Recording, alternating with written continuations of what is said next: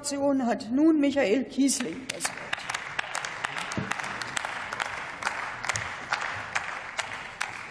Sehr geehrte Frau Präsidentin, sehr geehrte Frau Minister, meine sehr geehrten Damen und Herren!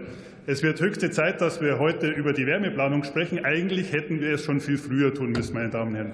Sie rekrutieren im GEG auf die Wärmeplanung, und wir wissen heute noch nicht, was das GEG auf die Wärmeplanung für Auswirkungen hat. Sie machen den zweiten Schritt vor den ersten Schritt, und das ist ein grundsätzlicher Konstruktionsfehler, meine Damen und Herren. Die Eigentümer müssen wissen, ob sie an die Wärmeplanung angeschlossen werden bzw. ans Wärmenetz angeschlossen werden oder ob sie Investitionsmaßnahmen für Heizung oder für die Sanierung entsprechend äh, einplanen müssen. Und deshalb ist es wichtig, dass die Wärmeplanung natürlich äh, vollzogen wird. Ohne Frage. Aber so wie es momentan vonstatten geht, schaffen wir kein Vertrauen in die Politik und in die Wärmewendung. Ich habe es erwähnt, weil einfach die Vorgehensweise eine falsche ist, meine Damen und Herren. Aber gehen wir zurück zum, zum, äh, zur Wärmeplanung. Es ist richtig, dass die Wärmeplanung die Grundlage ist, um die Wärmeversorgung nachhaltig entsprechend auszurichten. Es ist auch richtig, dass die Kommunen zuständig sind, diese Aufgabe zu erfüllen, weil die kennen sich vor Ort aus. Sie wissen, was benötigt wird. Sie kennen ihre Region. Aber die Wärmewende alleine darf nicht mit realitätsfernen Vorgaben und reinem Ordnungsrecht vorgeschrieben werden, wie es im aktuellen Fall ist. Das gilt erstens für die vorgeschriebenen Fristen für die Erstellung der Wärmeplanung. Wenn man die Verbände hört, dann ist die einfach zu knapp bemessen. Wir haben jetzt schon Ressourcenengpässe bei den Dienstleistern, und deshalb werden diese Fristen so, wie Sie es vorgeschlagen haben, vermutlich nicht eingehalten. Und zweitens, es gilt natürlich auch für die Begrenzung der Biomasse. Sie fordern Technologieoffenheit, und die ist auch entscheidend für die Wärmewende. Aber wenn ich jetzt sehe, wenn das Gesetz am 01.01.2024 gelten soll und neue Netze die in Betrieb genommen werden, 65 Prozent erneuerbare Energien beinhalten sollen und wir einen Deckel auf die Biomasse haben von unter die Hälfte, dann frage ich mich, wo kommen die anderen erneuerbaren Energien her? Und die Aussage, die ich habe vorher durchaus zugehört, wo Sie gesagt haben, dass die Kommunen das selbst in der Hand haben, bis sie 65 erneuerbare Energien umsetzen können, das führen Sie ja mit dem Gesetz am Absurdum. Das heißt, die Kommunen sind ausschließlich verantwortlich wie vor Ort geplant wird. Und die haben auch die Planung über die potenziellen erneuerbaren Energien, die genutzt werden können. Und somit geht die Begrenzung des Biomasseanteils einfach den falschen Weg.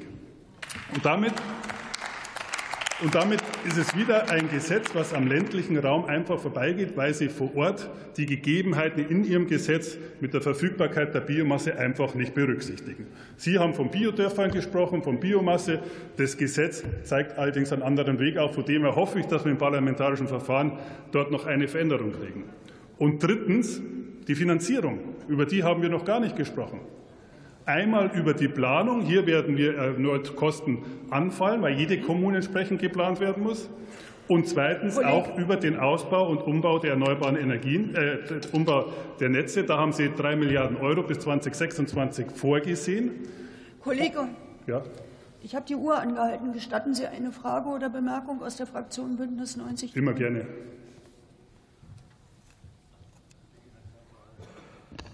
Ja, vielen Dank, Herr Kiesling. Danke, dass Sie die Frage zulassen. Eine Frage aus Franken, Bayern.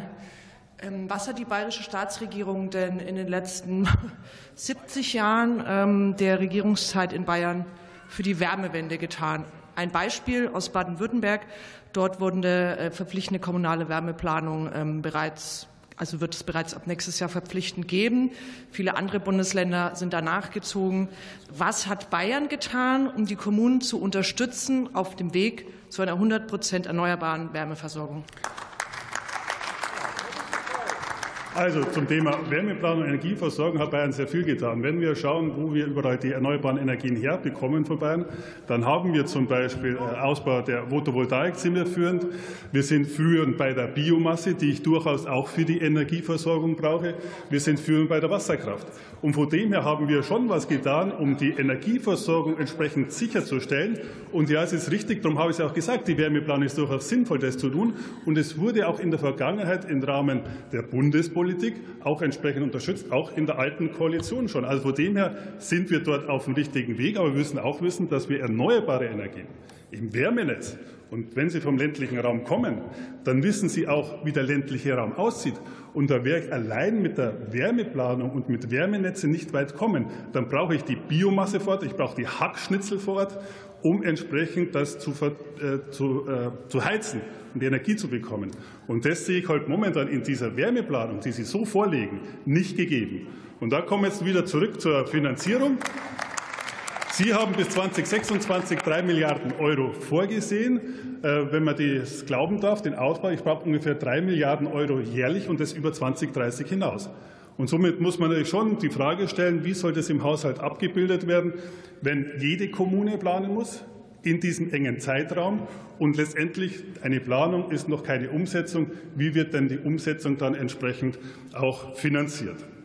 Und vor dem fordern wir, sorgen Sie für Klarheit bei der Finanzierung für die Wärmeplanung, bringen Sie eine entsprechende Förderung für den Umbau auf den Weg und verlängern Sie die Umsetzungsfrist bei der Planung und versprechen Sie nicht nur Technologieoffenheit, sondern setzen Sie die auch entsprechend um. Ich freue mich auf die Beratung für spannende Themen, aber wir müssen auch schauen, dass der ländliche Raum durch dieses Gesetz nicht abgehängt wird, meine Damen und Herren.